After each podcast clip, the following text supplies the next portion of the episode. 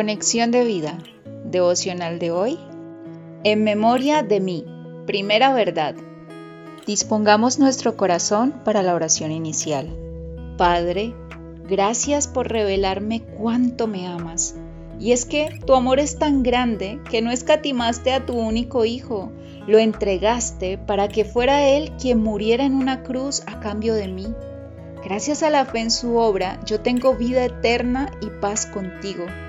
Cuán grande gozo trae a mi corazón el saber esta verdad, que tu amor ha sido derramado en mi corazón por tu Espíritu Santo, y no como producto de mis obras, sino más bien como el resultado de tu inagotable gracia.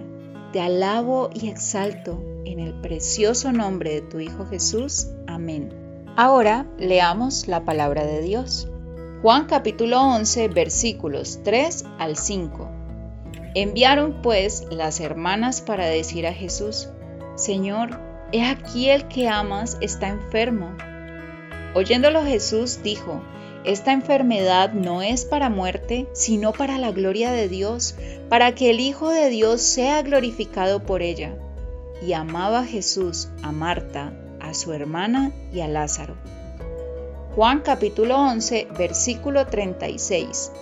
Dijeron entonces los judíos, mirad cómo le amaba. La reflexión de hoy nos dice, expresiones como, el Señor no me ama. ¿Dónde estaba Dios en esa situación? ¿No que Dios es todopoderoso?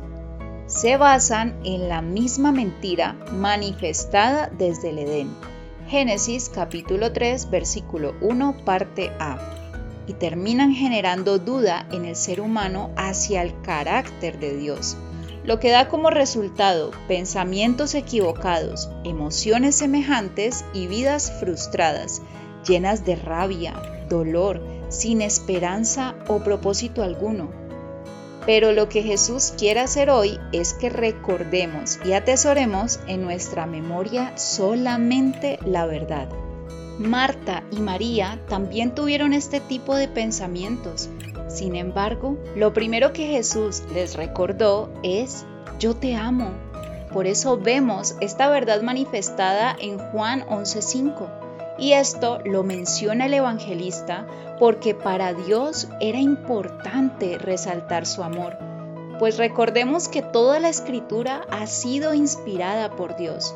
Segunda de Timoteo 3:16, parte A. Y quería que no solo ellos, sino también tú y yo supiéramos que si Jesús se había demorado más días en llegar a Betania, no era porque no los quisiera, sino para que el Hijo de Dios fuera glorificado por medio de esa situación. Juan 11:4.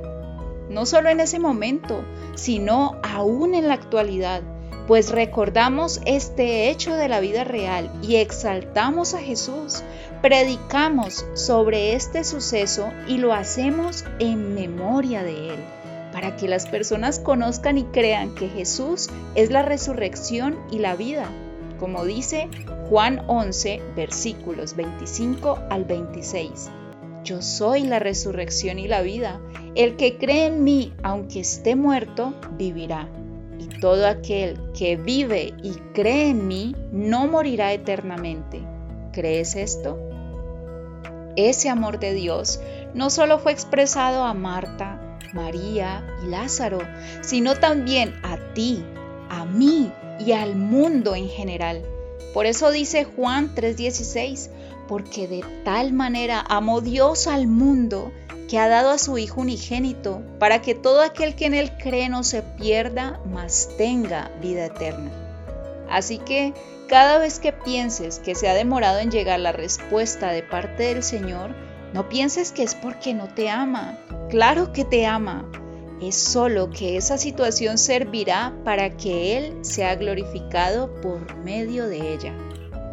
Visítanos en www.conexiondevida.org. Descarga nuestras aplicaciones móviles y síguenos en nuestras redes sociales.